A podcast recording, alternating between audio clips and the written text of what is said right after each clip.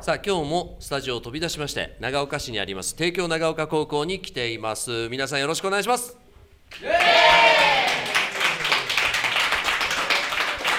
さあ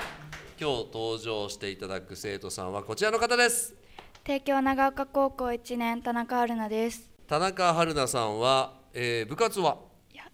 入ってないですあ部活は入ってないのはいえでもここに野球って書いてあるけども女子軟式野球クラブチームで活動していますああなるほどえ女子の野球の軟式クラブチームがあるんだはい女子で野球をやられてる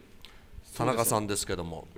あるんですね女子のね野球チームがね、いちょっと分からなかったんで、んすごい今女子のねサッカーといいはい増えてきてるんですねすごいですねなんで野球をやろうと思ったんですか小さい頃からお父さんとキャッチボールをしていてで始めたきっかけは小学校の頃にクラスの男子に人数少ないから入ってくれないみたいな、うんそんな冗談ではい遊び半分で始めましたおーだそうですけど何か質問ありますかいやきっかけ、まあ、どこにきっかけ転がってるか分からないですねねえな何においてもはあえじゃあ小学生ぐらいから小学4年生から始めて始めてへ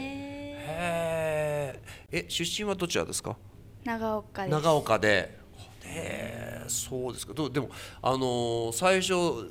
もう男子に混じっての野球だったわけですよねはいでそれは今あの女子クラブチームということで、なんかその辺はどうですかあの違いというか、やっぱり中学校の頃に野球部で男子と一緒にやってたんですけど、うん、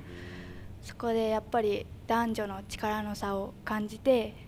ちょっとやめようかなって思った時期もあったんですけど、うん、この女子野球の存在を知ってあまだ自分できるんだなって